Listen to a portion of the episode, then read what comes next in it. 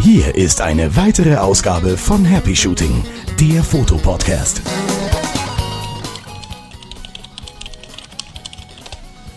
Okay. Na, dann könnte es ja endlich losgehen.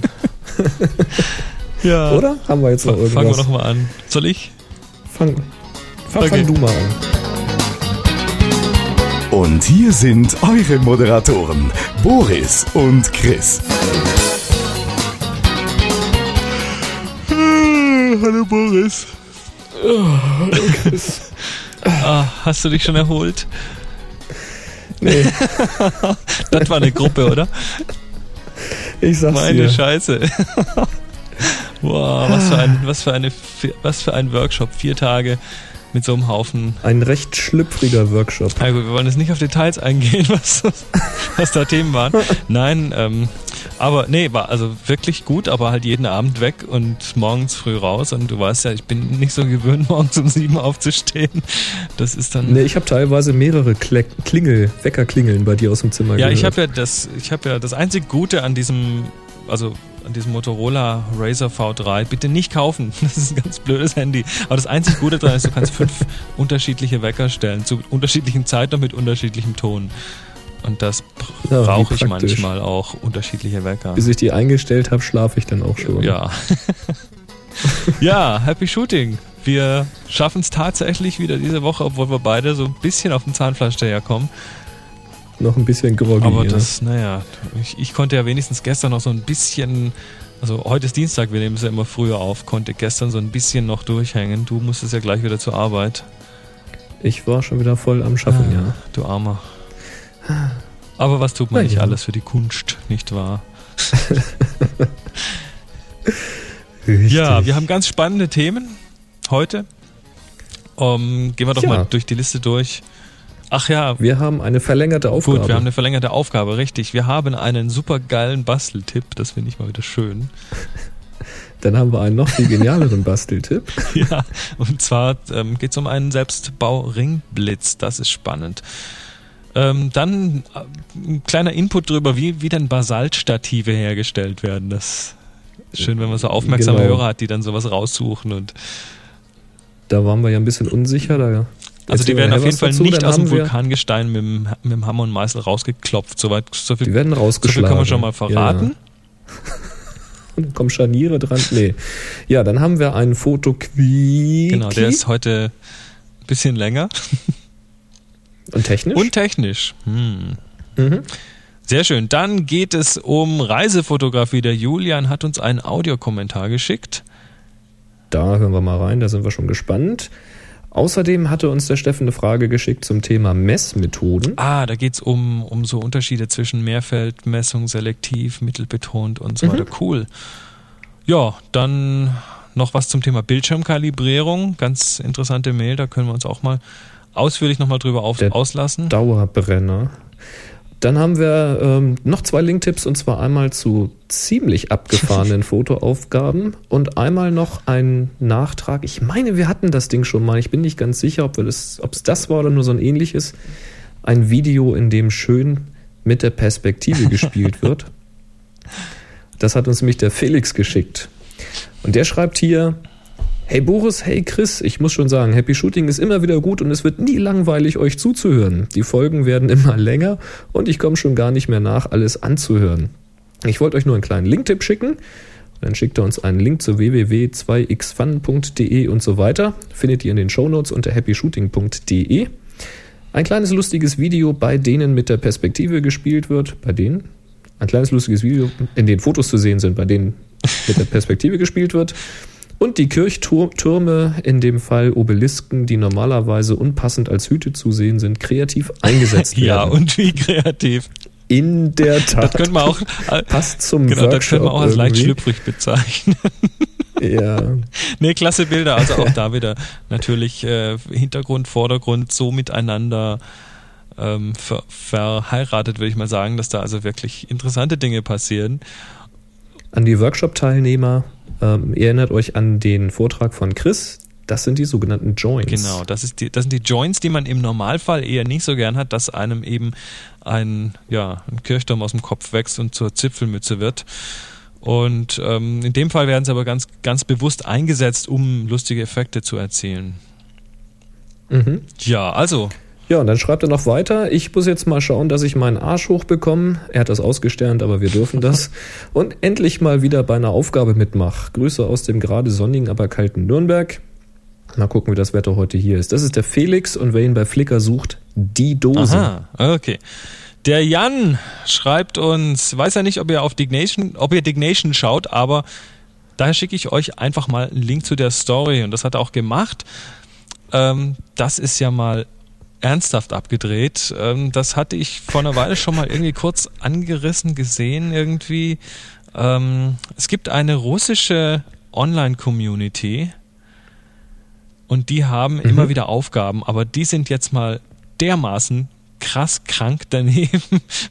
und dann und dann ist auf dieser Website, da, da linken wir auf jeden Fall hin, ähm, sind dann die ganzen er Ergebnisbilder. Und zwar war die Aufgabe eine ähm, untreue Frau ist die Überschrift.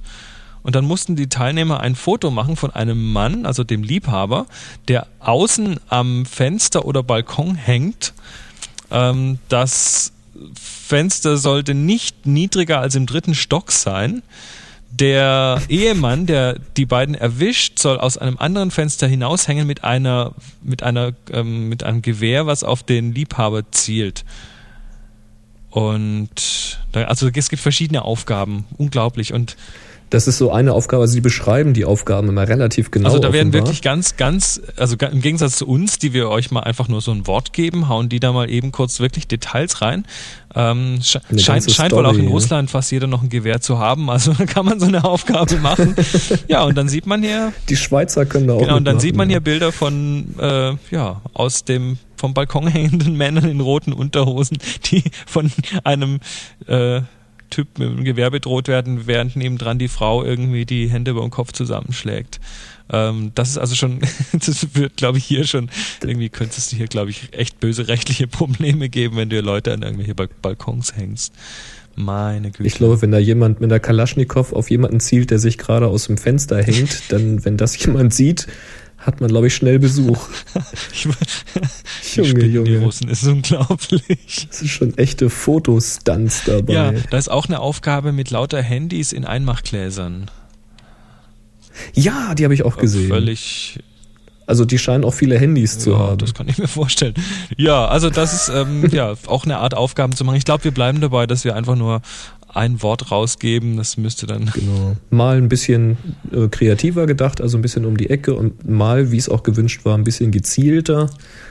Das werden wir jetzt mal so ein bisschen abwechseln. genau, so, oder wollt so. ihr. Aber ich glaube, so eine ganze Story geben wollt wir nicht ihr sowas? Vor, Lasst es uns noch wissen. Info at happyshooting.de, vielleicht auch als Audiokommentar MP3 schicken oder so. Ähm, ja. Genau. Dann mache ich die nächste Aufgabe. Ähm, ihr müsst zeigen, wie eine Herde mit Schafen wo, wo gerade ein Hund das schwarze Schaf aus der Mitte rausholt und der Schäfer ohnmächtig in der Mitte liegt. Hm. Na, ich glaube, da kommen nicht viele Fotos, oder? Mit Sicherheit. Auch wenn man die lang genug laufen lässt. Wenn der Preis, den man ausschreibt, ah. hoch genug ist, dann kommt auch was. Oh, oh verstehe. Nein. War das ein Wink mit dem nee, Nein, Chris? ich glaube, glaub, was wir, was wir hier immer wieder zu vergeben haben, Software und Bücher und Zeug, das, glaub, das, das kommt schon ganz gut an wir arbeiten an gewissen Dingen, auch. da könnte man vielleicht auch mal noch ein bisschen mehr bekommen, aber schauen, schauen ja, wir mal. Da sagen wir nichts, bevor es nicht so weit ist. Nicht. Bildschirmkalibrierung. Ja. Der Markus schreibt, hallo Boris, hallo Chris. Erst einmal will ich ein dickes Lob aussprechen. Ihr macht einen wirklich tollen Podcast und ich freue mich jeden Donnerstag, wenn ich aus der Schule komme und die neue Folge anhören kann. Prima. Ihr habt schon öfters darüber gesprochen, wie wichtig eine gute Bildschirmkalibrierung ist. Bei meinem neuen Flatscreen der Marke Samsung war jetzt eine Kalibrierungssoftware namens Natural Color Pro dabei, die meint, mein Bildschirm sei bereits perfekt kalibriert. Hier meine Fragen. Kann das sein? Und taugt diese Software überhaupt was? Hm. Also ich kenne die Software nicht wirklich, aber ich versuche mal, ich vermute mal, das ist eine dieser Bildschirmkalibrierungssoftwaren, die dir eben zeigt, irgendwelche Farbflächen zeigt, dann musst du Schieberegler bedienen, um die in Deckung zu bringen, damit die gleich aussehen und daraus wird dann ein Profil erstellt. Davon gehe ich jetzt mal aus. Wäre möglich. Jo. Oder hast du eine andere Idee, was das sein könnte? Ich habe keine Ahnung, aber es gibt ja diese Samsung-Monitore, die lassen sich ja ziemlich gut einstellen. Mhm. Also da kann man ja die RGB-Werte teilweise auch getrennt regeln und den Gamma-Wert und sowas. Es könnte jetzt auch sein, dass es eine Software ist, die einfach mal nachguckt, wie dieser Monitor eingestellt ist. Also was so ist, ist die jetzt so quasi, ist der Monitor in diesem ja, Ausstellungsraum-Modus, wo alles irgendwie bis zum Anschlag gefahren ist, dass die dann vielleicht eine Warnung ausspricht oder liegt die halt irgendwo so im gleichmäßigen Mittel kann auch sein. Also dass es gar nicht wirklich kalibriert, sondern einfach nur guckt, sind die Einstellungen irgendwie in einem normalen Rahmen. Tja. Aber ich kenne die Software nicht, ich weiß nicht, was sie tut. Aber zur Softwarekalibrierung habe ich inzwischen eine ziemlich eindeutige Meinung. Ich auch. Ähm, ganz am Anfang, als wir Happy Shooting gestartet haben, da haben wir uns mehrere äh, Softwaren angeguckt für Windows und für den Mac, mit denen man eben kalibrieren kann, was du gerade sagst, so verschiedenfarbige Quadrate und Dreiecke und Linien, die man dann so mit gekniffenen Augen irgendwie auf ein Level bringen sollte. Und da waren wir relativ angetan eigentlich, so als wenigstens, das ist mal besser als gar mhm. nichts. Mhm. Inzwischen muss ich sagen, ich traue den Dingern gar nicht mehr, beziehungsweise meinen Augen, weil seit ich jetzt eine Hardware-Kalibrierung tatsächlich mal kennengelernt habe, inzwischen habe ich sie dann ja auch gekauft, ähm, da ist das also wirklich um Welten besser als diese ganze Software-Kalibrierung, weil unsere Augen sich echt verarschen lassen. Je nachdem, wie wach oder wie müde man ist, wo man vorher gerade lange drauf geguckt hat. Also war ich gerade lange Zeit draußen in der Sonne, dann passt das sowieso nicht. War ich gerade lange Zeit im Dunkeln vom Fernseher, dann passt das auch nicht, was ich sehe. Also ich finde es inzwischen, ich kann es nicht mehr empfehlen, mit den Augen zu kalibrieren. Nee, ich bin ja mittlerweile auf dem zweiten auf dem zweiten Hardware-Kalibrierer. Ich hatte den Spider 2 Express, ich hatte, ich habe jetzt einen Huey Pro. Ähm, okay. Die sind beide um Längen besser als jede Software-Kalibrierung, die ich jemals verwendet habe. Ähm, die Software-Kalibrierung im Vergleich zur Hardware-Kalibrierung kommt immer, fast immer bei den meisten Menschen ein Tick zu kühl raus. Man hat immer das Gefühl, neutral wäre in Wahrheit kühler, aber wenn man es dann mhm. mal kalibriert hat, ähm, wundert man sich erst, wieso der Bildschirm auf einmal so, so warm aussieht. Und wenn man dann mal anfängt, Bilder zu bearbeiten und anzuschauen, dann merkt man es, dass es wirklich besser ist. So, ja. Tja, also so viel dazu. Also ich, ich denke auch, die, die Software, die da mitkommt, ähm, kann einfach schon allein aus Kostengründen einfach nichts richtig, wirklich Gutes sein. Für ein richtig professionelles Kalibrierungstool mit Hardware-Software und allem drum und dran zahlt man dann doch eine ganze Menge. Also Wobei der Einstieg da rein mhm. schon für, für deutlich unter 100 Euro sagen, also möglich ist, ja da würde ich mal sagen, ähm, da zählt jetzt dasselbe wie bei Software. Also Lightroom nicht professionell, weil es nicht teuer ist. Ja, nee, Stimmt das, ja auch nicht. Das, also nee, das war auch nicht meine Aussage, aber es ist so, so dieses, ähm, du, du kennst das, man bekommt, wenn man heute einen neuen PC kauft, bekommt man ungefähr 100 verschiedene Sachen beigegeben. Die Hälfte mhm. davon sind irgendwelche Demo-Versionen, die man auch freischalten muss und so weiter. Man vorher neu, ja. Also ja, ich, ich bin mir ziemlich sicher, dass einem da nicht die, die feinsten Stücke mitgegeben werden. Also vielleicht kennt ja jemand von den Hörern diese Software, Natural Color Pro. Mhm. Oder vielleicht kann der Markus inzwischen etwas genauer mal beschreiben, was diese Software eigentlich tut, was die eigentlich macht. Weil, wie gesagt, ich kenne sie überhaupt nicht. Von daher schwer was dazu zu sagen. Aber generell, wie gesagt, wann immer deine Augen damit ins Spiel kommen, würde ich denen nicht trauen. Mhm. Und wie eine Software ohne Gegenstück, also ohne Messgerät, etwas automatisch kalibrieren soll, das kann ich mir gerade nicht vorstellen. Die weiß ja nicht, die kann ja nur sagen, ah, ich habe jetzt hier in meinem Register so und so diesen Wert eingestellt, aber ob der vorne auch rauskommt, sprich, ob die Beleuchtung noch funktioniert oder irgendwas, das weiß die ja nicht. Also, ah, ich wäre skeptisch. Gut. Aber wo wir schon mal beim Messen sind. Mm, das ist ein Übergang, Chris. Das war ein Übergang ins nächste Thema. Und zwar ähm, ist ein Themenvorschlag von Steffen, dass wir mal ein bisschen was erzählen über die Vor- und Nachteile sowie Anwendungsfälle der verschiedenen Messmethoden. Mehrfeld, selektiv und mittenbetonte Messung. Mhm. Es gibt übrigens auch noch die Spot-Messung. Und die Spot-Messung, die steht da nicht, aber die gibt es. Also, was, was können wir denn dazu erzählen? Also der, oh, können, der Default ja. ist ja die Mehrfeldmessung. Das hat man so eingestellt, wenn man die Kamera auspackt. Das ist meistens aktiviert. Mehrfeldmessung. Mehrfeldmessung heißt, dass über den ähm, Sucherbereich mehrere Felder verteilt sind und in diesen Feldern wird jeweils getrennt die, äh, das Licht gemessen, also die Helligkeit gemessen. Ist jetzt aber nicht so, jedenfalls in den meisten Fällen ist es nicht so, dass da jetzt einfach ein gleichmäßiges Raster von Quadraten oder Rechtecken über den ganzen Bereich verteilt ist. Also was weiß ich, 9 oder 12, 15, irgendwas. Sondern das sind Felder in verschiedenen Formen. Da kann es zum Beispiel sein, dass in der Mitte ein großes Quadrat ist, links und rechts ist so ein abgerundetes Quadrat. Ich weiß nicht, wie man das dann nennt, Halbkreis vielleicht, so ähnlich. Außenrum können dann noch so, wie, wie, wie eine Zange, können dann außenrum noch zwei Felder sein, die das Ganze einfassen. Also wie auch immer, da gibt's äh, mehrere Methoden und da macht jeder Hersteller auch, glaube ich, so ein bisschen das, was er für richtig hält. Der Witz an der Sache ist jetzt eben, dass dahinter nicht nur diese mehreren Felder stecken, sondern dahinter steckt quasi der ganze Voodoo von den Herstellern.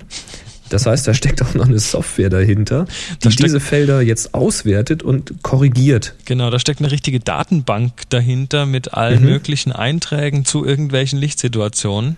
Also man muss sich das so vorstellen, jetzt mal ganz billig gesagt, da stellt sich der ähm, Ingenieur von diesem Hersteller hin und sagt, ich fotografiere jetzt hier einen Sonnenuntergang und dann mache ich den äh, Himmel, was weiß ich, den mache ich zu drei Viertel ins Bild, zu ein Viertel mache ich den Untergrund ins Bild, die Sonne mache ich in die Mitte, das messe ich jetzt. Und wenn später ähnliche Messungen vorliegen, dann gehe ich davon aus, dass das zum Beispiel ein Sonnenuntergang oder zumindest ein Gegenlichtfoto ist mit einer sehr punktuierten Lichtquelle. Und dann weiß der Ingenieur, wenn ich das richtig belichten will, dann muss ich darauf achten, dass ich den Vordergrund nicht absaufen lasse und die Mitte nicht überstrahlen lasse. Also muss ich irgendwo einen Gesamtwert ermitteln, der jetzt passt. Ja. Das soll also ein Landschaftsbild werden, also wird wahrscheinlich die Blende schön geschlossen werden und so weiter und so fort. Es ist jetzt nicht so, wie viele glauben, äh, dass es heißt, ähm, in der Mitte wird das Bild dann weniger stark belichtet, unten wird es länger belichtet, also quasi wie in der Dunkelkammer mit Abwedeln und Aufhellen. Nee. Das ist es nicht. Also es kommt immer noch hinterher eine gesamte Belichtung raus. Das heißt, Nur welche es ist, die ermittelt er halt über diese Matrix. Richtig. Und letzt, letztendlich ähm, können wir uns das so vorstellen, dass das im Prinzip in der Datenbank für die verschiedenen Lichtverteilungen auf dem Bild, und das sind ja nur Lichtverteilungen für die Kamera, die sieht ja nicht, da ist eine Person im Bild oder ein Berg nee. oder eine Sonne. Äh, die Kamera sieht ja auf diesem Messfeld nur hell dunkel. Und für diese ganzen verschiedenen Sachen, die da quasi abgespeichert wurden in der Datenbank, wird jeweils ein Korrekturwert reingelegt und das ist eine Belichtungskorrektur. Mehr ist das im Prinzip nicht. Das heißt, die Kamera misst ganz normal, dann sieht sie in der Datenbank, oh, das ist Gegenlicht, da steht eine Person vor dem hellen Hintergrund, da muss ich eine Blende überbelichten.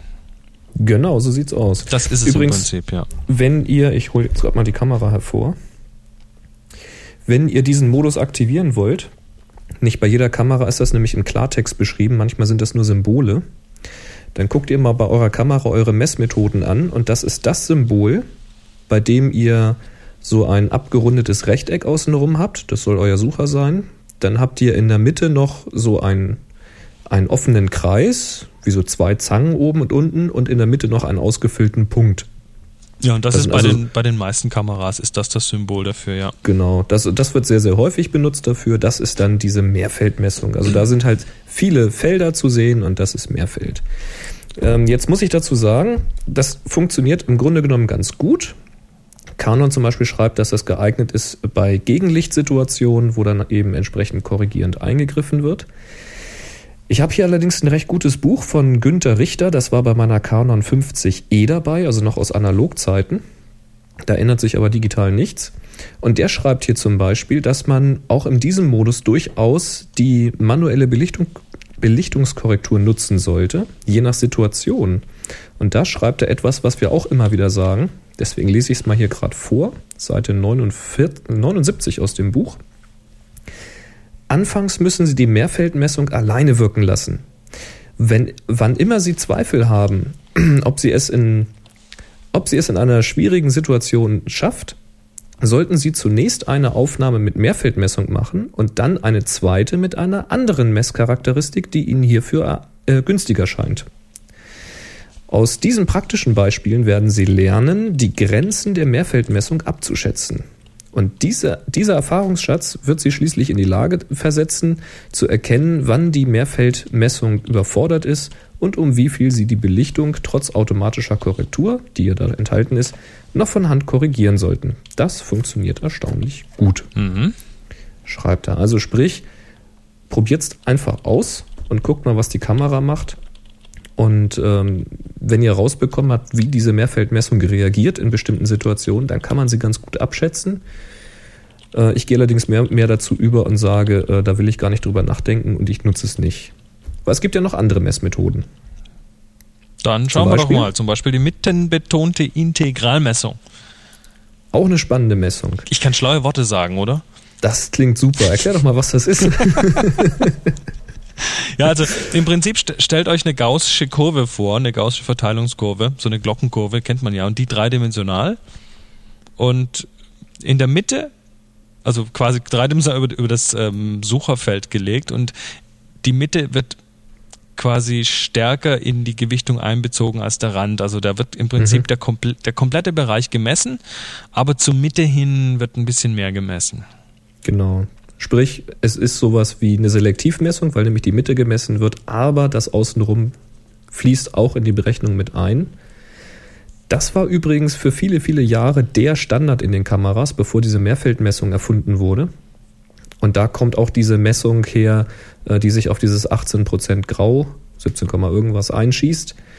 Äh, ja, kann man eigentlich recht gut abschätzen lernen, wenn man damit mal häufiger gearbeitet hat habe ich relativ häufig benutzt, ähm, bis ich sie nicht mehr benutzt habe, weil jetzt benutze ich meistens das nächste, nämlich die Selektivmessung. Aha. Zur mittenbetonten Messung schreibt Canon, dass es soll gut für Silhouetten sein, weil eben sehr viel Licht mit in die Messung einfließt. Also man kann sich vorstellen, man fotografiert jetzt jemanden vor einem hellen Hintergrund, vor Sonnenuntergang, wie auch immer, dann fließt dieses ganze grelle Licht rings um diese Person mit in die Messung mit ein und zieht daher die Belichtung gerne mal etwas tiefer. Und damit kriegt man also sehr gut Silhouetten automatisch hin. Ja, Selektivmessung, wie gesagt, benutze ich jetzt immer häufiger. Das ist hier ähm, bei der 50E ist es ein 9,5% Kreis, bei der 350D sind es irgendwie, weiß ich nicht wie viel Prozent, 6, irgendwas oder so. Ähm, ein, ein Kreis um den mittleren Fokuspunkt und nur dieser Kreis wird für die ähm, Berechnung der Belichtungszeit oder der Blende, was auch immer, genutzt, je nachdem, welcher Modus aktiv ist. Mhm. Das heißt, damit kann man schon relativ gezielt einen Bereich in seinem Motiv, in seinem Bild messen, hat aber noch den Vorteil, dass eben doch noch, trotz dass es in der Mitte des Bildes ist, trotzdem noch ein relativ großer Bereich über dem Motiv liegt. Das heißt, man misst im Zweifel nicht nur das Auge oder die Nase, sondern schon das ganze Gesicht und vielleicht auch noch den Hemdkragen mit. Das heißt, man kann diesen Bereich schon recht gut auf sein Subject legen und bekommt dann für dieses Subject eine angemessene Belichtungszeit. Bei Selektivmessung ist es angebracht, dass man die Sternchentaste zum Beispiel mit benutzt, wenn man, da hatten wir drüber gesprochen, ne, dass man die Belichtung eben speichert. Das mhm. heißt, ich messe einen hellen Bereich zum Beispiel an in meinem Motiv, äh, fokussiere von mir aus da mal vor oder mache die Belichtungsmessung damit eben und dann drücke ich die Sterntaste, um das zu speichern dann kann ich das Bild neu komponieren und auslösen. Ähm, das sollte man bei Selektivmessung durchaus machen mit dieser Belichtungsspeicherung, weil sonst wird eben dann nach dem Komponieren womöglich nochmal gemessen. Je nachdem, was eingestellt ist. Hört dazu auch die letzten Folgen, wo wir darüber gesprochen haben. ja, gut. Und das funktioniert, funktioniert natürlich auch nur, wenn dieser Bereich, der da selektiv gemessen wird, dann im Durchschnitt wieder dieses gute alte, in Anführungszeichen neutrale Grau hat, diese 18 Prozent. Richtig. Weil darauf ist, der, darauf ist das, das, unser Messsystem in der Kamera nun mal geeicht. Ah, das ist gut, dass du das sagst, Chris. Das heißt, wenn, das du, wenn du auf eine schwarze Jacke damit misst, dann hast du nachher ein Bild, was wesentlich zu hell wird. Exakt. Oder wenn du auf einen weißen Hintergrund gehst, dann ist es zu flau, steht Jupp. zum Beispiel. Das ist aber jetzt zum Beispiel der Punkt, ähm, wir haben auf dem Workshop ja kurz erzählt, die vereinfachte Form des Zonensystems, mhm. Ansel Adams, Richtig. hatten wir auch schon mal hier auf der Show erklärt. Ist aber immer besser, man hat es mal zum Anfassen und Ausprobieren. ja, ich habe viele, viele Aha's gesehen, während, während wir das erklärt ja, haben und vorgeführt haben, ja. Absolut. Also, und ein großer Aha kam eben nämlich auch, weil einige hatten noch ein bisschen fragend geguckt und hm, komisch funktioniert gar nicht so richtig gut. Und äh, ich weiß gar nicht mehr, wer es war. Der hatte mich dann gefragt, warum das nicht so gut klappt. Und der hatte, glaube ich, die ähm, Mehrfeldmessung aktiviert mhm. an der Kamera. Und wenn du jetzt halt äh, kein, kein starkes Tele hast oder eben nicht sehr nah rangehst an eine helle Fläche, um die auszumessen oder eine dunkle, dann ist eben noch sehr viel drumrum mit im Bild. Was dann zum mit, Beispiel mit gemessen eine wird. Lichtquelle zum Beispiel. Richtig. Und zack wird diese Lichtquelle mitgemessen und das passt nicht mehr. Das heißt, wenn man dieses vereinfachte Zonensystem nutzen will, dann kann es helfen, die Selektivmessung zu nutzen. Ansonsten muss man halt so nah rangehen, dass nichts außer der anzumessenden Fläche im Bild ist. Oder du misst mit einem Spot. Und das ist der Luxus pur. Das hat die kleine 350D von mir nicht. Die 5D hat es. Ähm, bei den Nikons weiß ich gar nicht, wer die schon hat, aber ich glaube, da fängt das schon bei den kleineren an, dass die auch eine Spotmessung haben. Ziemlich geil. Das ist dann, ich, bei der Canon, bei der 5D sind es, glaube ich, dreieinhalb Prozent. So ungefähr, also ein sehr, sehr ja. kleiner Kreis um den mittleren Fokuspunkt. Und das ist im Grunde genommen wie die Selektivmessung eben nur viel, viel detaillierter. Das heißt, man kann wirklich so von weitem weg schon einzelne Punkte in der Szene anmessen. Das Genau. äh, wird dann noch weitergetrieben, wenn man so ein richtiges Spot-Meter hat, also einen externen Belichtungsmesser. Ich glaube, die, die größeren Nikons machen auch schon wesentlich kleinere Bereiche. Äh, da reden Mhm. wir dann zum Teil von einem halben bis ein Prozent ähm, oder ein, ein halbes bis ein Grad Messwinkel. Also da ist dann wirklich, ähm, kann man recht detailliert kleine Sachen abmessen. Ganz, ganz lang geben. Da kannst du eben aus der Entfernung einen ganz bestimmten Punkt anmessen, ohne jetzt dahin laufen zu müssen oder jetzt das Tele aufzuschnallen. Und, und das tut man Späße dann, das tut man dann zum Beispiel, um ähm, in der Szene zum Beispiel festzustellen, wie groß denn der Dynamikbereich dieser Szene ist, indem man einfach mal den hellsten und Exakt. den dunkelsten Punkt der Szene anmisst und dann weiß man, wie viele Blendenstufen dazwischen sind und ob die Kamera das überhaupt noch kann. Richtig.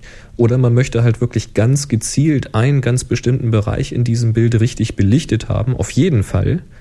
Dann misst man den halt eben genau damit an. Hm. Das kann halt ja ein helles Poloshirt von dem, einer Person sein, die man da jetzt messen möchte, die aber jetzt weiter weg steht. Das kann auch jetzt, wenn es ein ganz, ganz feiner Bereich ist, wirklich das Auge sein eines Models, was ich anmessen möchte, oder nur die Nasenspitze und so weiter. Also und dann den Hautton eben zu kriegen, ohne dass dann noch die Lippen und die dunklen Augenbrauen und die dunklen Haare mitgemessen werden und so. Recht praktisch. Ach so, übrigens äh, wegen der Symbolik. Mehrfeld haben wir gesagt, das ist dieser, äh, dieses abgerundete Rechteck mit der Zange und dem ausgefüllten Punkt. Die mittenbetonte Integralmessung, also wo wo quasi das ganze Bild gemessen wird, in der Mitte stärker, am Rand schwächer. Das ist der, dieses einfache abgerundete Rechteck, wo gar nichts weiter drin zu sehen ist. Die Selektivmessung, das ist äh, das abgerundete Rechteck mit der Zange in der Mitte. Und die Spotmessung ist nur der mittlere Punkt Mhm. auf der Symbolik. Ja, jetzt Man kommt mit diesen Symbolen am Anfang immer ein bisschen durcheinander, finde ich. Ja, es ist auch, man muss sich auch halt einfach mit dem, mit diesem Thema, wie misst meine Kamera und wie messe ich Bilder und was tut die genau, ein bisschen auseinandersetzen, dass man die überhaupt mal sauber ein, äh, sauber benutzen kann. Ich persönlich benutze, ja, ich sag mal, in 80 Prozent der Fälle die Mehrfeldmessung, weil ich mittlerweile ein Gefühl dafür entwickelt habe, wie die Kamera in verschiedenen Situationen reagiert und misst. Und ähm, das heißt, ich verlasse mich ein Stück weit auf diesen Voodoo, auf diesen kleinen Computer da drin und auch auf die Datenbank. Weiß aber Also sehr wenn schnell gehen muss, wenn's kommen schnell gehen muss, gute ja. Ergebnisse raus. Wenn Ja. und und in den in den Fällen, wo ich wo ich dann einfach vom von aus der Erfahrung her weiß, hoppla, hier wird die Kamera ziemlich sicher unterbelichten. Tja, da mache ich dann an der Stelle eben eine leichte Belichtungskorrektur rein und helfe dem damit quasi so ein bisschen auf die Sprünge und schubs ihn in die richtige Richtung. Tja, Jo. Und jetzt hören wir uns mal So kurz an, was aus. der Julian zu erzählen hat. Genau, der hat nämlich was zur Reisefotografie noch zu sagen und da die Zeit haben wir ja wieder. Also fahren wir mal das Band ab. Hallo Boris, hallo Chris, hier ist der Julian und ich würde ganz gerne ein paar Tipps, Anmerkungen und Denkanstöße zum Thema Reisefotografie geben. Das war ja auch öfters hier schon Thema in der Show. Ich war im November letzten Jahres für zwei Wochen in Ägypten und da sind mir im Laufe der Reise ein paar Dinge aufgefallen. Erstens, Transport der Fotoausrüstung. Manche Leute fragen sich dann so, ja, ich verreise jetzt für ein paar Wochen und äh, fliege auch und wie transportiere ich das denn am besten? Einfachste aller Lösungen ist einen guten Fotorucksack, da kann man dann auch noch das Handy, das Portemonnaie rein und das kann man dann mit als Bordgepäck reinnehmen, ist überhaupt kein Problem. Ich hatte das bei Egypt Air, Und ich denke, dass das bei anderen Fluggesellschaften auch kein Problem ist. Zweitens, fotografieren in der Reisegruppe. Wenn man mit einer großen Reisegruppe unterwegs ist und in Ägypten läuft das quasi alles über Pauschaltourismus und damit Reisegruppen, dann ist das schon recht anstrengend und stressig zu fotografieren. Denn man hat wenig Zeit, die Bilder durchzukomponieren und muss gucken, dass man den Anschluss nicht verliert. Das kann dann manchmal schon ein bisschen anstrengend werden. Man hat zwar in den einzelnen Ausflugszielen dann immer noch so ein bisschen Zeit für sich selbst, rumzulaufen auf eigene Faust, aber generell habe ich es doch als recht anstrengend empfunden, da Fotos zu machen. Drittens, Stativ. Ich habe vor der Reise lange überlegt, na, nimmst es mit, nimmst es nicht mit, hab's zu Hause gelassen, war eine gute Entscheidung, denn wie eben erwähnt, man hat teilweise wenig Zeit und dann auch noch mit dem äh, Stativ zu hantieren, das wäre einfach nicht gegangen. Und äh, wenn man was mitnehmen will, um die Kamera zu stabilisieren, vielleicht ein Einbeinstativ oder so einen Beanbag, aber ein großes Dreibeinstativ ist einfach nicht praktikabel in so einer Reisegruppe. Viertens, Sonnencreme. Klar, es ist warm, die Sonne scheint, man cremt sich ein. Aber wenn man dann so doof ist und wie ich am ersten Tag und sich erst im Bus eincremt, wenn man unterwegs ist, dann sitzt man dann da und hat die ganze Soße an den Fingern und denkt sich, oh, das war jetzt nicht so toll, weil ich wollte eigentlich gleich die Kamera in die Hand nehmen. Deshalb erst auf dem Schiff oder äh, im Hotel schon eincremen und dann die Hände waschen und dann die Kamera in die Hand nehmen. Ist ein ganz kleiner Hinweis, aber wie gesagt, am ersten Tag habe ich die Kamera damit gut versaut. Fünftens, Fotos speichern. Auf einer langen Reise muss man die Karte öfters mal leer machen. Das habe ich mit dem iPod und einem Fotoadapter gemacht. Lief super. Äh, hat allerdings ein bisschen lange gedauert, 30 bis 35 Minuten für ein Gigabyte, bis er das leer gesaugt hatte. Aber ich denke, es ist kein Foto, verlo Foto verloren gegangen und von daher, das ist das, was zählt. Sechstens, kleine Anmerkung noch, man sollte verantwortungsvoll knipsen. Was meine ich damit? Mir sind ein paar Leute bei uns unangenehm aufgefallen, die sind auf Gräbern rumgekraxelt oder haben in den äh, Gräbern die äh, Wandmalereien angepackt, ach guck mal hier und da. Und das fand ich irgendwie nicht so toll. Und ich finde, da sollte man auch als Fotograf dann drauf achten. Man will ja meistens noch einen tolleren Winkel und ja, jetzt gehe ich mal ein bisschen weiter weg, damit ich auch das äh, ganze Panorama drauf kriege. Äh, und da sollte man dann ein bisschen drauf achten, wo man langläuft, wenn man in so alten Städten unterwegs ist. Oder dass man zum Beispiel in den Gräbern keinen Blitz benutzt, wenn da Wandmalereien sind. Ich weiß, die Luftfeuchtigkeit äh, von den Leuten, was die ausdünsten, das ist eigentlich viel schlimmer für die Wandmalereien, aber trotzdem, ich finde, es ist so ein bisschen der Respekt vor den Sachen, die man da sieht, dass man dann vielleicht einfach mal ein bisschen zurücksteckt fotografisch. Am Ende der übliche Hinweis, tolle Show, ihr seid da echt ganz kompetent und macht das sehr witzig. Ich höre euch meistens beim Joggen, da vergeht die Zeit dann wie von selbst und es läuft sich auch quasi wie von selbst. Ich wünsche euch noch viel Spaß und Erfolg und werde auch weiterhin Happy Shooting empfehlen und treu hören. Bis dann. Tschüss. So, sollen wir ihn jetzt hauen? Er hat ja gesagt, nicht hauen. Ähm, ausnahmsweise Leider nicht. vier Minuten lang, macht nix. Nee. Also wenn ihr solche Kommentare schicken wollt, kleine Geschichten erzählen wollt, macht das. Nehmt einfach ein MP3 auf, schickt das an info at happyshooting.de, Stichwort Audiokommentar und dann eben noch kurz, worum es geht. Ähm, ja, und dann hört ihr euch hier selber auf der Show. Übrigens, ganz wichtig fand ich den Tipp, den er erzählt hat mit der Sonnencreme. Das ist mit mich selbst schon passiert. Das da fasst er mit frisch gecremten das Händen ging mir kürzlich so Objektiv mit frisch an. eingecremten Händen den, den iPod Touch bedient und hinterher musste ich die Scheibe putzen von dem Ding. Schmier. Ganz toll. so, Boris, jetzt hast du für uns einen Foto-Quickie. Ja, der könnte etwas länger werden. Ich gehe so lange wir mal, kurz. Hier kommt der Jingle für unseren neuen. Ja, Bo Bo Boris. Und Chris. Happy Shooting. Wo gehst du hin? Wie, wo gehe ich? Ich sagte, wenn du so lange brauchst, kann ich jetzt so lange mal kurz hier irgendwo eine Stulle machen gehen oder so. Noch einkaufen gehen. Nein, Genau. es geht um die Frage, wie viel passt eigentlich auf ein Foto? Blöde Frage eigentlich, ne? Aber es tauchte tatsächlich in einem Forum die Frage auf, Wenn ich ein Objektiv mit so und so viel Millimeter habe und ich dann von einem Dach eines Hochhauses fotografiere in die City rein, kann ich dann zum Beispiel noch die Fenster erkennen oder kann ich den Kirchturm dann eigentlich groß abbilden? Ist eine interessante Frage und die lässt sich mit Mathematik relativ einfach lösen. Oh, da triffst du mich auf den falschen Fuß.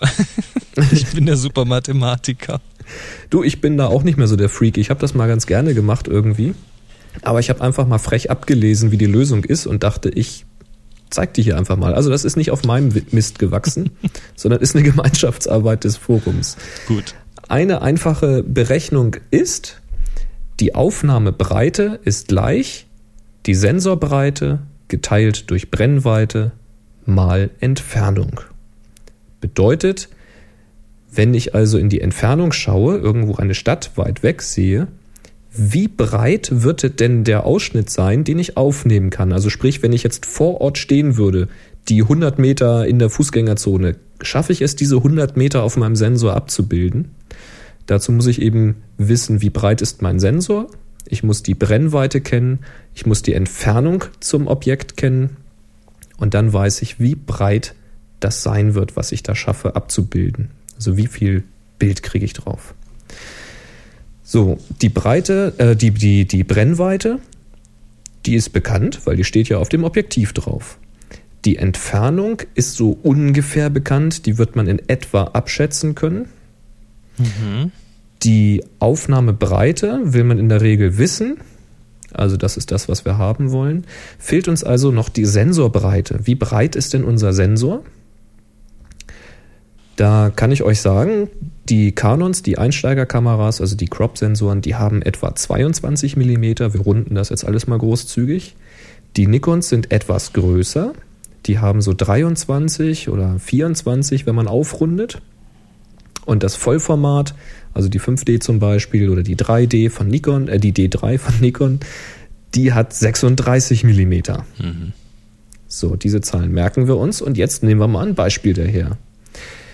Ich packe mir ein 100 mm Objektiv drauf auf meine Crop-Kamera. Ich habe Okay. also 22 mm Sensor geteilt durch 100 mm Brennweite und ich schaue jetzt in 20 Meter Entfernung, also das Ganze multipliziert mit 20 Meter. Dann komme ich auf 4,4 Meter. Ihr müsst jetzt aufpassen, dass ihr nicht Millimeter und Meter einfach gerade rechnet, sondern ihr müsst dann entweder die Millimeter auf Meter rechnen. Also 10 Millimeter sind ein Zentimeter, 100 Zentimeter sind wieder Meter. Oder ihr müsst die Meter eben auf Millimeter runterrechnen. Ne?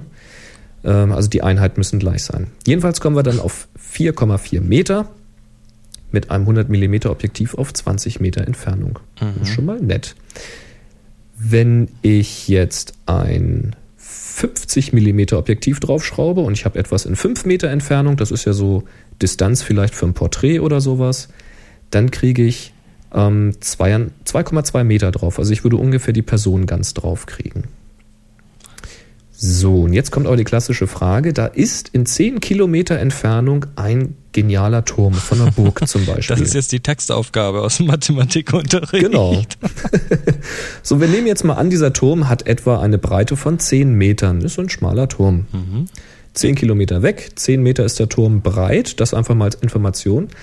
Ähm, reicht uns jetzt ein 300 Millimeter Objektiv, wenn wir 10 Kilometer weg sind? Können wir jetzt ausrechnen. Wir nehmen unsere 22 Millimeter vom Sensor, teilen das Ganze durch die 300 Millimeter vom Objektiv. Das nehmen wir mit 10 Kilometern mal, also multiplizieren das Ganze und dann kommen wir auf eine Aufnahmebreite von 0,73 Kilometern, also 733 Meter.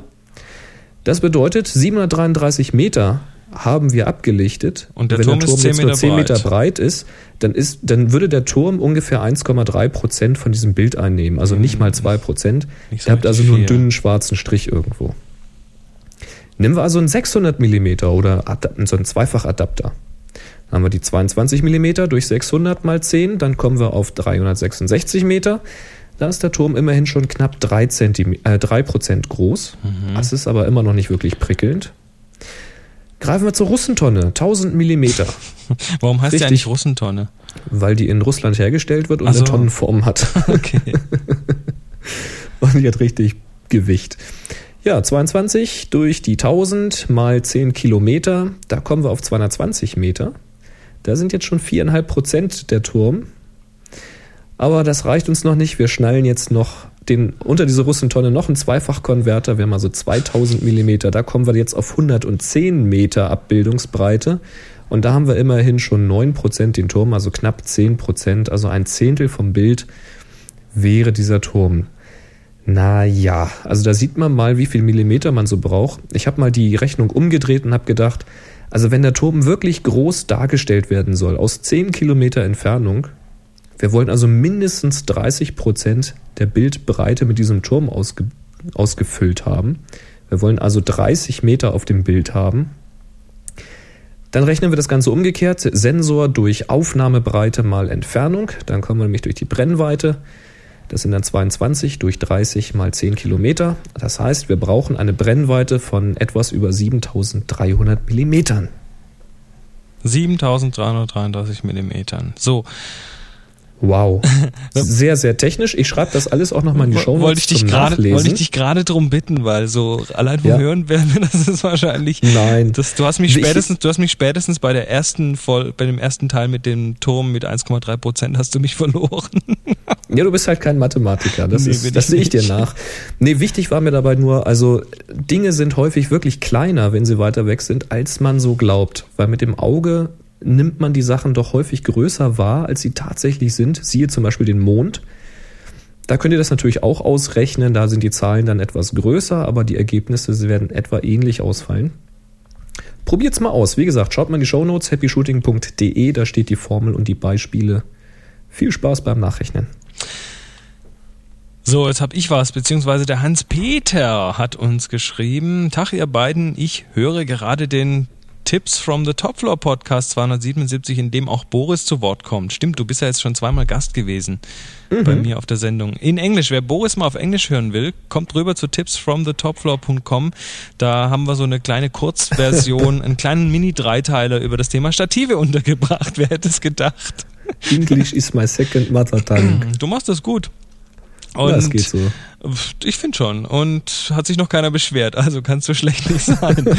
Okay, was schreibt denn Hans-Peter weiter? Nach der Aussage Basaltstativ, weiß der Geier, wie die das herstellen, in Klammer stark vereinfacht und auf den Punkt gebracht, musste ich doch einmal eine Suchmaschine bemühen und fand folgendes. Dann hat er uns einen Link geschickt und das ist ja mal interessant. Also da ist jetzt ähm, nämlich ein bisschen was über ein ja, Basaltstativ geschrieben, von der Firma Gizzo ist das.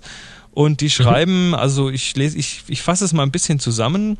Mach mal. Das Magma ist also wirklich, dann kommt quasi über Lava ähm, an die Erdoberfläche und Basalt ist ein Teil von diesem Magma, der, der schwarze Anteil meistens davon und bedeckt auch einen Großteil des Meeresbodens der Erde. So, und jetzt wird das Ganze in Fasern ähm, umgewandelt und zwar wird das ähm, in einem Wie in Ofen. Fasern, das ist doch Stein. Bitte? Das ist doch Ja, Stein. ja, jetzt pass auf, das wird, jetzt ist interessant. Es wird in einen Ofen bei 1500 Grad geschmolzen, weil ja, flüssige Lava geht ja schon irgendwie. Das ist aber gar nicht so heiß, oder? also da möchte ich meine Hand nicht 1500 reinhalten. Ah, okay. Auf 1500 Grad schon ziemlich. Und das Schmelzgut wird durch eine Anzahl winziger Düsen gepresst, sodass Basaltfasern entstehen. Aha. Und jetzt Da könnte man doch gleich über den Wulp. Na, das ist auch egal. Mach weiter. Ja, und jetzt, und jetzt kommen die ganzen Basaltfasern in eine sogenannte Strangpressanlage, wo sie dann noch mit einem Kunstharz irgendwie zusammengeklebt werden. Ach, damit es wieder zusammenpappt dann. Richtig. Und ähm, dadurch wird quasi ein mehrschichtiges Rohr von ungewöhnlich hoher Stabilität erzeugt. So steht das dann hier. Okay. Ja, und das ist ja von der Art her so ähnlich wie so ein Kohlenstoffstativ, nur eben, dass es Basalt ist. Also es scheint recht interessant Prinzip zu ist sehr sein. ähnlich irgendwie. Wird es dann hinterher nochmal gebacken oder steht nichts dabei? Ne? Äh, Weiß ich jetzt nicht, aber äh, wie auch immer, auf jeden Fall wissen wir jetzt, der, der Basalt wird äh, geschmolzen und in Und dann zu Fäden gepresst. Fäden gezogen irgendwie und dann wird es mit, mit äh, Kunstharz im Prinzip zusammengepappt. Interessant, sehr interessant. Sag mal, arbeitet vielleicht irgendeiner von euch da draußen in einer Firma, die so etwas produziert? Hm. So etwas oder etwas ähnliches?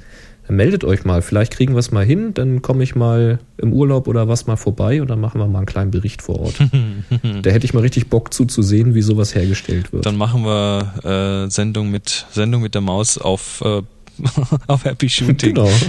Sendung mit dem Schaf nennen wir das dann. Äh, okay. So, jetzt haben wir aber noch ein Ja, und interessantes apropos, Projekt. genau, apropos, wie sowas gebaut wird. Der Jochen hat uns was geschickt, nämlich einen Link-Tipp zu einem Selbstbau-Ringblitz.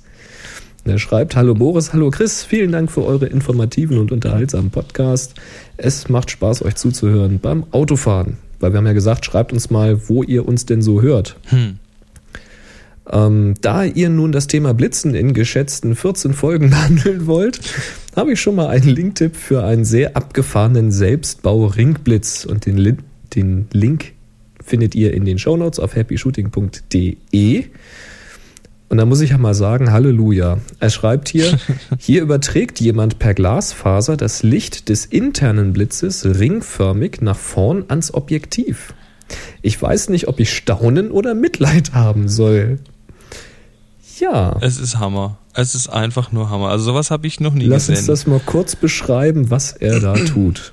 Jo, der, der nimmt sich ähm, 120 Glasfasern und ja, und ähm, hat, so, hat so einen Ring, Kunststoffring irgendwoher, ähm, der also auch vorne auf das Objektiv drauf passt und dann klebt er quasi, hat er so kleine Abstandshalter und dann klebt er quasi rund um das Objektiv, also um diesen Ring, diese Glasfasern und die münden dann alle, das ist also 120 Dinger, also in einem Strang münden die quasi hinten Das sieht aus wie eine Gardine. das sieht aus fast wie eine Gardine. Münden die hinten in einem, ja, in so einem Adapter. Im Prinzip ist es also was, was dann direkt vor den hochgeklappten, eingebauten Blitz in der Kamera passt.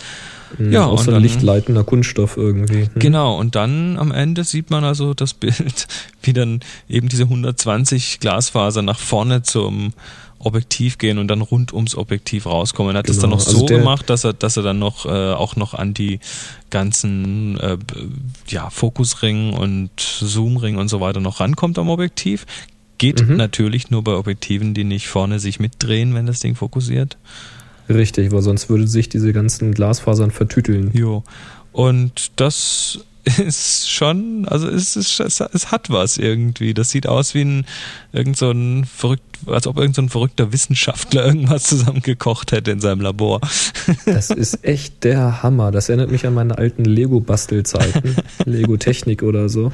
Ja, aber es Absolut scheint zu funktionieren. Das ist auch ein. Beispielfoto, das er damit gemacht hat. Sieht nach Sisyphus-Arbeit aus. Ja, aber die Preise, also die Gesamtkosten, ähm, 32 Euro. Jo. Hat er geschrieben, wie viele Stunden er gebraucht hat? Äh, äh, steht hier, glaube ich, jetzt nichts, aber das kann ein Weilchen gedauert haben, Ich sage ich jetzt auch. mal.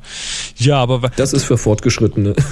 Aber es ist interessant, weil diese Ringblitze, okay, wir kennen diese Ringblitze, um direkt ums Objektiv gehen, wo dann vorne eben die Blitzröhre drin ist, so die man teuer kaufen kann. Die kennt man zum Beispiel A aus der Makrofotografie, damit man sich also ähm, ja nicht das, wenn man zu nah ran muss, dass man nicht das Subjekt quasi zu stark abschattet. Richtig. Also da hat es einen Einsatzzweck. Da, das ist ja selbst mit dem Aufsteckblitz schwierig. Dann war man ist ja teilweise beim Makro schon mit der Linse direkt auf dem Subject drauf. Richtig. Und da kann der Aufsteckblitz dann auch nicht mehr hin. Nee, und dann hast du, dann hast du unter Umständen auch äh, eine große Streulichtblende am Objektiv, die dann einfach den eingebauten Blitz abdeckt. Das heißt, du hast die Hälfte vom Bild einfach ohne Blitz. Ähm, was aber auch immer wieder, also, äh, diese Ringblitze werden mittlerweile auch ganz gerne mal von Porträtfotografen eingesetzt, weil Oh, dann hast die- das sieht lustig aus. ja, das sieht, das sieht nicht nur lustig aus, nee, das gibt ein ganz interessantes Licht, weil die ganz interessante äh, Catchlights in den Augen machen. Das sieht man manchmal so auf sehr abgefahrenen äh, Edelglanz äh, Porträtshootings. Da haben die Pupillen dann einen Ring. Richtig. Ein Ring oder mit Softboxen, So- so- was so angeordnet, dass es quasi um die Pupille rum aufgehellt wird, aber die Pupille selber nicht. Da wird also schon ganz schön viel getrickst auch. Aber wie gesagt, hier gibt's äh, eine Möglichkeit zum Selbstbau, sich sowas zu bauen für sage und schreibe 32 Euro. Die sind zum Donutblitzen, weil die sind ja auch rund. Ja. Unglaublich. Und er schreibt sogar noch, Teile davon hatte er aus seiner sogenannten Junkbox. Das heißt, ähm, in Wahrheit hat er eigentlich nur 16,50 dafür ausgegeben. Super. Ja, also. Sieht jedenfalls echt heiß aus und vor allen Dingen, man braucht nur den internen Blitz dafür, wenn man denn noch einen hat. Ja. Aber noch, noch ein Selbstbauding. Das ist auch ja. so ein Do-it-yourself-Projekt, was, ähm, was auch pfiffig ist, weil da muss man erstmal drauf kommen. Und zwar, Von magst du mal vorlesen? Markus. Von Markus. Ach, liest du mal vor, ich habe schon so viel gelesen. Aber mir tut doch der Hals auch noch weh vom, von den letzten vier Tagen Workshop. Ich habe doch so viel geredet. Lesen. Nee, nee, Los, komm. Ich, ich mach mal. Hallo ihr beiden. Erst einmal möchte ich sagen, dass ich mich sehr über eure letzte Folge zum Thema Blitzen gefreut habe. Noch dazu über die von Chris vorgelesene Mail von mir zu selbigem Thema. Umso mehr war ich erstaunt, dass Boris in seinem Podcast schon acht Folgen zum Blitzen gebracht hat und keiner hat etwas gesagt. Habe Nicht gleich mal wahr? alle runtergeladen. Ja, also bei boris auf nsonic.de gibt es acht Folgen zum Thema Blitzen.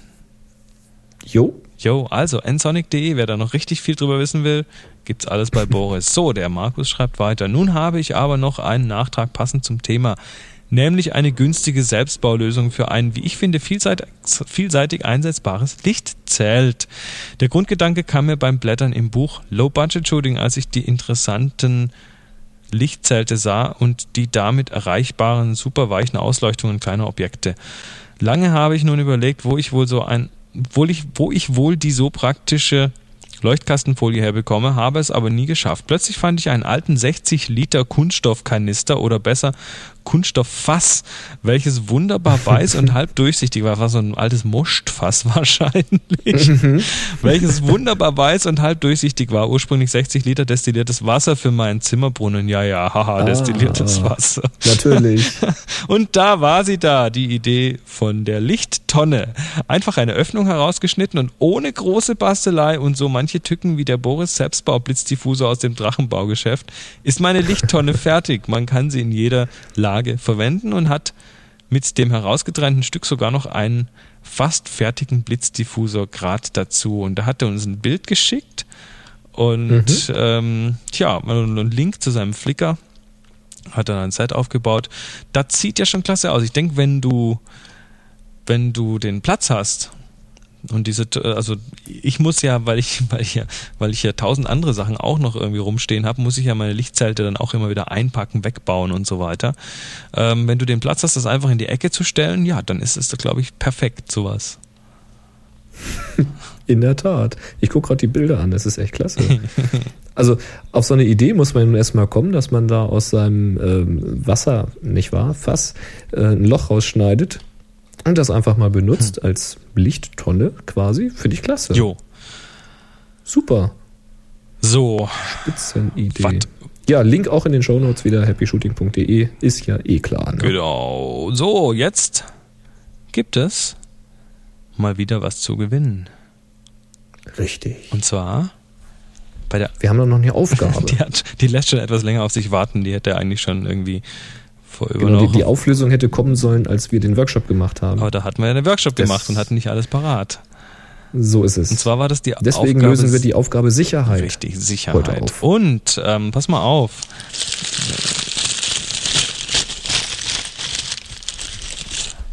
So, was ist das? Das ist dein neuer Würfel, Chris. Genau. es, ist, es ist unglaublich. Wir haben doch diese zehnseitigen Würfel, wo wir immer zwei Stück haben zum Würfeln, um dann die Aufgaben zu erwürfeln oder den Gewinner zu erwürfeln. Und ich war kürzlich in Freiburg im Museumsladen. Und Hm. die haben im Prinzip genau das gleiche, zweiseitige, also zwei zehnseitige Würfel, einen für die Zehner und einen für die Einser. Und aber das ist so, dass, dass es quasi, dass zwei Würfel ineinander sind. Wie jetzt ineinander. Erklär das mal. Tu nicht so, als ob du es nicht wüsstest, du hast selber einen. Ich hab selber einen, genau. nee, der äußere ist einfach größer und durchsichtig. Und der Ah. bleibt dann natürlich auf einer Seite liegen und der kleine ist so klein, dass er dann auch auf dieser Seite liegen bleibt. Also du, du schüttelst es quasi, wirfst es auf den Tisch und jetzt hätte ich zum Beispiel eine 20 gewürfelt. Also die, wir, wir einigen uns einfach mal drauf, der äußere Würfel, weil der auch größere Zahlen hat, ist dann der Zehner und der drin ist der Einser. Okay. Also, War das jetzt schon der Gewinn? nein, war es noch nicht. Das war nur ein Testwurf. Man muss ja neu, neu Okay. Tools, neue Tools und vor allem so wichtige Sachen wie eben sowas muss man ja ausprobieren. Ne, Versteht sich von selbst. Dann würde ich sagen, Dramaturgie geht auf ihren Gipfel. Wir haben eine ganze Menge Fotos diesmal für die Aufgabe Sicherheit und zwar 52 Stück. Das ist nicht Das schlecht. ist ganz gut. Das kriegen wir gerade noch hin. Ich muss mal gerade hinter mich gucken. Warte mal. Ich muss mir die Kopfhörer abnehmen. Moment. Also während Boris jetzt die Kopfhörer abnimmt, ähm, kriegt er noch ein bisschen den Würfel zu hören. Ich finde die so geil. Also das hat wirklich was. So, bin wieder da. Was hast du denn gemacht? Hast du den Würfel geholt? Ich gucke gerade mal, was wir heute verlosen. Ach so, ach stimmt. Du, Ich hätte das ja auch vorbereiten ich- können, aber dann wäre das nicht so spannend. Ich war jetzt gewesen. letzte Woche das erste Mal bei Boris zu Hause und jetzt weiß ich auch endlich, ähm, dass er tatsächlich ein, ein quasi ein kleines Seitengebäude jetzt angebaut hat, wo wir die ganzen Preise, die wir verschenken, auch unterbringen. Ja, wenn das jetzt ein Farbaudio-Podcast wäre, würde man jetzt sehen, dass er vor Lügen rot wird. Ich werde nie rot vorlügen. Ich lüge doch weil nicht. wir haben nicht extra angebaut, sondern abgebaut. ich nutze die Garage für den ganzen Kram. Nee, Auto muss draußen warten. nee, nee, das ist schön. Da kommt man rein und da stehen dann hinterm Schreibtisch so die Kartons mit den Büchern und so. Mhm. Jawohl. Also, ich würde sagen, wir machen diesmal noch eine Software. Mhm. Und zwar nehmen wir mal Filters Unlimited. Jo, sehr schön. Sehr, sehr schön. Filters Unlimited für welche Plattform? Die ist für Windows. Mhm. Sie haben gesagt, Sie wollen das auch für einen Mac entwickeln. Ich weiß aber nicht, ob das schon fertig ist. Alles klar. Ja. Mach ich mal? Ich darf, ich darf. Ich habe hab den neuen Würfel gekauft. Ich darf. Mach mal, mach mal, mach mal. Okay, also jetzt einer aus 52. Mal schauen, ob wir das hinkriegen. Tisch. Und zwar ist das, Moment, mal gucken, also die große Zahl ist die 5 und die kleine Zahl ist die 8, also 58. Hm, daneben. 58, das ist zu viel. Ich habe jetzt den neuen Würfel leider nicht im Griff. du darfst die alten verwenden. Ist noch in irgendeiner Kiste, die ich noch nicht ausgeräumt habe. 53. Auch, da, auch zu hoch. Also jetzt mal. hä? Und Jetzt habe ich, oh, wo ist hier der Punkt? Das ist die 56. Sag mal. Alles 50er heute. Ah, 7. 7. Na endlich. So, 007. 6, 7. James Bond hat gewonnen. Knipsofix. Knipsofix. Ein Rhinoceros. Nee, was ist das? Was ist das denn? Was ist das denn? Ein Nashorn. Und was tut das? Es pisst gerade. Aber in hohem Bogen nach hinten. Sowas habe ich jetzt aber. Moment, ich muss mir das Bild mal in Originalgröße angucken. Boah, ist das Hammer. Da darf man aber echt nicht dahinter stehen, du. Ich mach's auch gerade auf. Das, nee, du, oder? Das ist nicht wahr.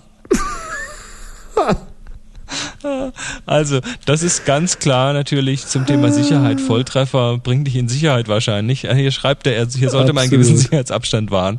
Das kann ich so unterschreiben. Also mit anderen Worten, Nashorn ist nicht nur vorne gefährlich, das ist auch hinten gefährlich. Richtig. Jetzt ist das natürlich eine der Situationen, wo man zuschlagen muss. Das heißt, Kamera muss fertig sein, muss bereit sein, muss ausgepackt sein, darf kein Objektivdeckel drauf haben, darf man nicht auf äh, anschalten Ja. müssen. Das muss alles Hat hier definitiv geklappt. komplett parat sein. Und ähm, insofern, da hast du, also da, da, da muss man natürlich dann das Thema Komposition recht zügig hinbekommen. ja. Was hat er hier gemacht? Er hat dann zumindest das Nashorn ganz im Bild und nicht nur einfach irgendwie ein Teil davon. Ich weiß, ich weiß gar nicht, wie man das Bild beschreiben soll. Müsst ihr euch selbst anschauen. Und wir haben, wir haben immerhin rechts auf der Seite zwei so, ähm, so Holzteile, die machen eine, eine, eine Linie, die das Auge dann zum, ja, zum Ort des In Geschehens Richtung Nashorn. hinleitet. Genau. Also, Also auch direkt, direkt auf den Nashornarsch quasi. Trotz Schnappschuss wahrscheinlich, weil gerade im richtigen Augenblick da zur Stelle tatsächlich noch sowas wie eine Komposition da. Ist das geil, das Bild. Auch die senkrechten Linien im, Hin im Hintergrund sind recht gerade. Naja, Du schaffst es erstaunlich Ja, gut, deine also- Kontenance zu wahren hier. Richtig. Nee, äh, Wahnsinn. Ja, also das ist so ein, so ein, so ein, so ein Treffer, den, den, da geht's glaube ich, auch gar nicht mehr letztendlich groß um die Komposition, sondern einfach um die Inhalte. Nee, natürlich also, nicht. Da hast du Knopf, Knips Passt. fix, schreib uns eine E-Mail, info at happyshooting.de. Jawohl, und dann kriegst du eine Filters Unlimited Lizenz. Genau. Solltest du einen Mac haben, darfst du die auch gerne weiterverkaufen, das ist mir egal. Okay, dann haben wir jeder So. noch ein, zwei Bildchen rausgesucht. Also ich möchte eines möchte ich rausstellen, weil mir das wirklich ganz gut gefällt. ja, dann sag mal Und welches. zwar heißt das Bild Schlüssel. Schlüssel, welche Seite? Oh, das fragst du mich. Da fragst du mich Oder jetzt zu viel. wem? Das ist äh, von Mineralwassertester. Mineralwassertester. Ach ja. Mhm. Erste Seite unten. Schlüssel. So, was, Oh ja, was hat er Mhm. gemacht? Er, ich, ich nehme an, es ist ein Er. Mineralwassertester, sonst wäre es ja Testerin. Gut, Namen sind Schall und Rauch im Internet. äh, du heißt ja auch Ensonic. ja, ist doch eindeutig. Total. ja, ähm, also äh, im Prinzip, ähm, man sieht ein Bild von einem Schlüsselbund von unten mit alten Schlüsseln, also keine Sicherheitsschlüssel, sondern so Bartschlüssel, so für, also nicht Bart, sondern Bart. Bart. Richtig für, für Schlüssel, für, für Schlösser mit Schlüssellöchern, wie man es noch so kennt, wo man durchgucken kann. Und zwar schreibt er dazu, mein erster Gedanke beim Thema Sicherheit war ein Schlüssel und so ist dieses Bild entstanden. Es ist das erste Mal, dass ich bei der Happy Shooting Aufgabe mitmache. Aha, willkommen im Club. Und so habe ich Jawohl. erst gerade eben gesehen, dass es vor kurzem schon mal das Thema Schlüssel gab, bei dem recht ähnliche Bilder wie dieses hier dabei waren. Aber wir hatten Schlüssel nicht schon mal, oder? Hatten wir Schlüssel schon? Ah, nur Sicherheit. Achso, nee. Moment. Schlüssel. Das Bild Schlüssel heißt Schlüssel, aber das ja. Thema heißt ja heute Sicherheit, genau.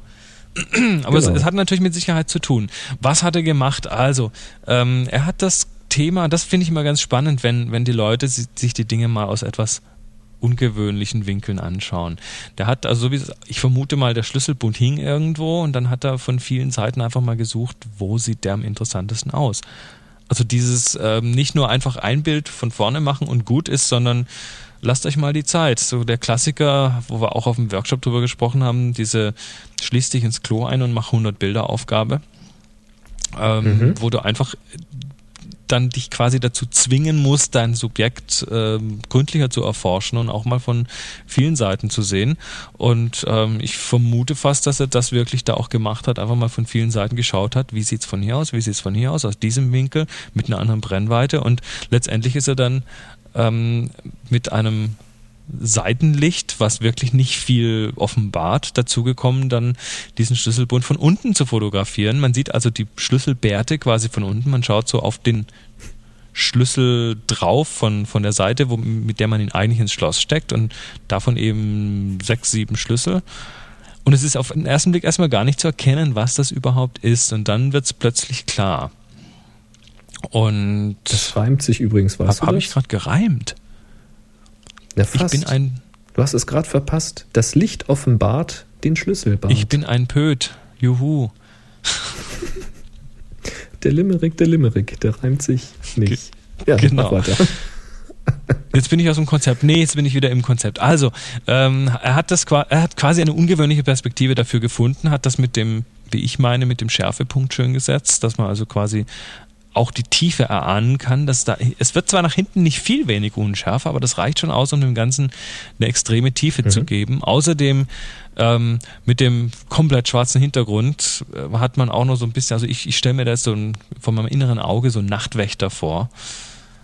Und auch das hat natürlich so ein bisschen was mit dem Thema Sicherheit zu tun. Also rundrum finde ich das eine schöne Detailaufnahme.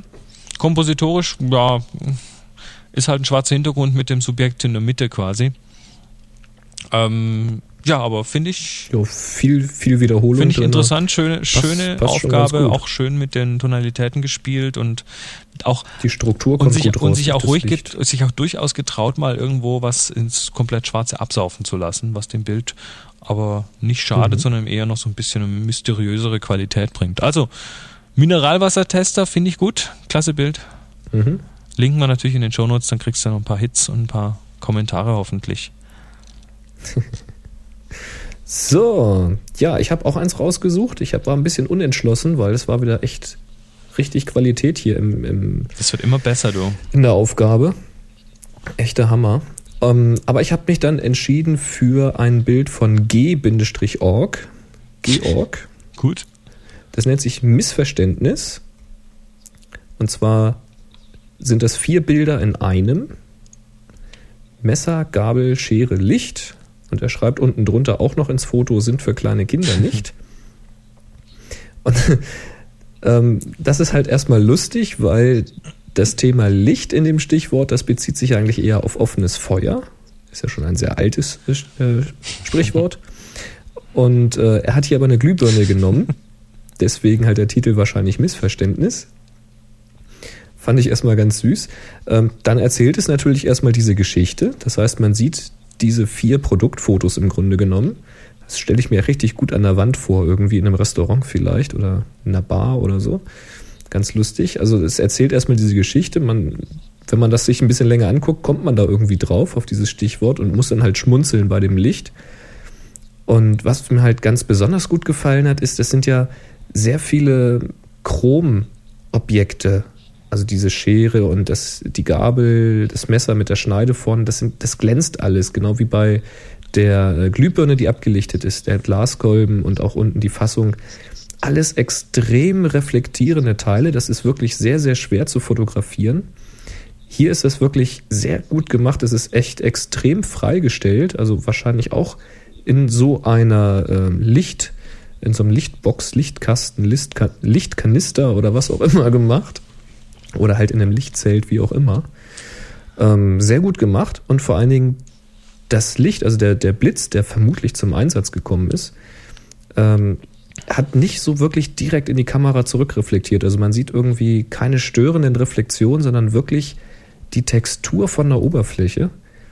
Also von, von dem Messer sieht man richtig so diese, diese, die Einkerbung, hätte ich beinahe gesagt. Aber der Schere ist das noch deutlicher zu sehen. Hm, Das sieht mir, das sieht mir so ein bisschen nach, ähm, ja, also nach Lichtbox aus und eventuell hat er das sogar unten auf, auf so eine durchscheinende ähm, Diffu auch Folie gelegt und das vermutet, von ja. unten, also ein Lichtkasten im Prinzip, der von unten nochmal Licht gibt. Oder hat es Oder einfach, auf, auf eine oder Plexiglasscheibe einfach ganz oder gut sowas. freigestellt, ja. Mhm. Ziemlich gut. Das Einzige, was mich ein bisschen irritiert, ist diese Unschärfe, die im Vordergrund jeweils liegt. Also bei der Schere zum Beispiel ist es deutlich zu sehen, dass sie nach vorne hin recht unscharf wird, im Verhältnis zu dieser knackigen Schärfe, Schärfe die man an der Schneide da sehen kann. Da hätte ich mir jetzt persönlich für so ein doch sehr stilistisches Bild mehr Schärfentiefe gewünscht. Also Blende einfach weiter schließen.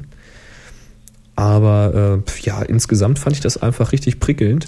Was mir noch ganz gut gefällt, ist, dass er sich getraut hat, ähm, die, die Glühbirne ganz unkonventionell anzuschneiden. Und das fällt ja auch gar nicht erstmal Ja. auf, weil die, die liegt da, so wie die anderen Teile auch, kommt so von rechts unten so ein bisschen ins Bild, aber ist so, ja, unser Hirn macht dann schon irgendwie den Job und macht das Ganze. Also man muss nicht immer alles zeigen. Sie, sie fällt eigentlich aus dem Rahmen, weil alle drei anderen Elemente kommen wirklich, wie du sagst, von rechts unten so nach oben ins Bild rein, was auch eine recht ungewöhnliche Richtung eigentlich ist, Mhm. Die hier aber wirklich gut funktioniert, weil in der Regel ist, die meisten sind wohl Rechtshänder, glaube ich. Ne? Ich glaube, da gibt es einen leichten Überhang. Und insofern würde man die Dinge genauso anfassen und vor sich sehen. Die Glühbirne, die kippt eigentlich genau andersrum. Die kippt nämlich von links unten nach rechts oben und lehnt sich quasi in das Bild so richtig rein. Mhm. Ähm, die fällt also wirklich komplett aus dem Rahmen. Einmal natürlich, weil sie ist nicht spitz, alle anderen Gegenstände sind spitz und so und dann ist es auch nicht das Licht, was eigentlich im Sprichwort gemeint ist und so weiter. Also sie sticht eigentlich schon irgendwie hervor, auch wenn einem das erst gar nicht so richtig bewusst wird. Die müsste jetzt noch leuchten. Ja, so eine selbstleuchtende Glühbirne. Hm. Eine Solarglühbirne. Licht bei Sonne. Ja, das ist ja auch wieder so ein Ding. Also da, da gab's, wo gab's da mal so, so ein ähnliches Bild mit einer selbstleuchtenden Glühbirne? Gab's mal irgendwie beim Strobist. Hatten wir mal, ja. Da hat das Mhm. aber ziemlich äh, umfangreich und mit, also auch wirklich dann die Glühbirne, glaube ich, mit, mit irgendeinem so angelöteten Kabel. Also nicht ganz, äh, zum Thema Sicherheit, nicht ganz besonders sicher. da stand dann auch, glaube ich, fünfmal die Warnung, bitte nicht zu Hause probieren. Oder nur, wenn man Naja, weiß, es was gibt, man tut. Es gibt ja auch solche Zauberglühbirnen, die tatsächlich selber leuchten. ja, ja. Ja, also wie gesagt, das war so mein Pick. Hat mir ganz gut gefallen. Gut gemacht. Ja, Prima. dann würde ich sagen, hast du noch einen Pick ansonsten? Hast du gerade den Gewinner mal gemerkt? Ich habe den gerade zugemacht. Ähm, Nummer 7, das kriegen wir wieder hin. Knipsofix. 007, genau. Ich will es nur gerade aufmachen wegen Link vielleicht. Äh, Jetzt muss man auf den richtigen Link klicken. Wie auch immer, ich finde das wieder. Du wirst das schon schaffen. Also, Selbstverständlich. dann würde ich sagen, wir verabschieden uns, wünschen euch Jawohl. noch ein schöne, schönes Wochenende und ja, bis nächste Woche. Genau. Bastelt mal was nach, schickt mal Fotos. Hey. Was, wie? Ja, wir haben noch viele Basteltipps. Stimmt. Macht mal was. Alles klar. Also, in Macht's diesem gut. Sinne, 3, Drei, 2, zwei, 1. eins. Happy Shooting. Ist das ein geiles Bild. Ist denn heute? 73? Nee, 74? Nee, 73. 73. Oh, du hast ja schon was reingemacht. Boah, klasse. Einer muss ja. War das jetzt eine versteckt passiv-aggressive Kritik?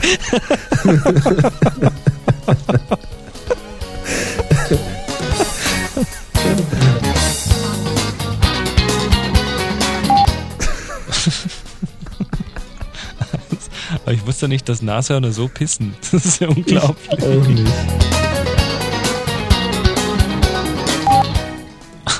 Na, das ist ja mal eine, eine Upload-Frequenz auf Flickr. Dein letztes Foto vor dem aktuellen war vom 21. Mai 2007 aus Tübingen.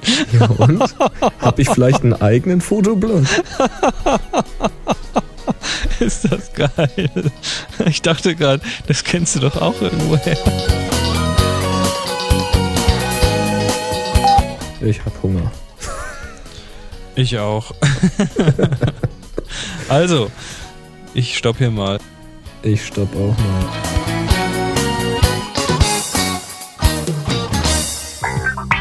Sie hörten eine weitere Produktion von nsonic www.nsonic.de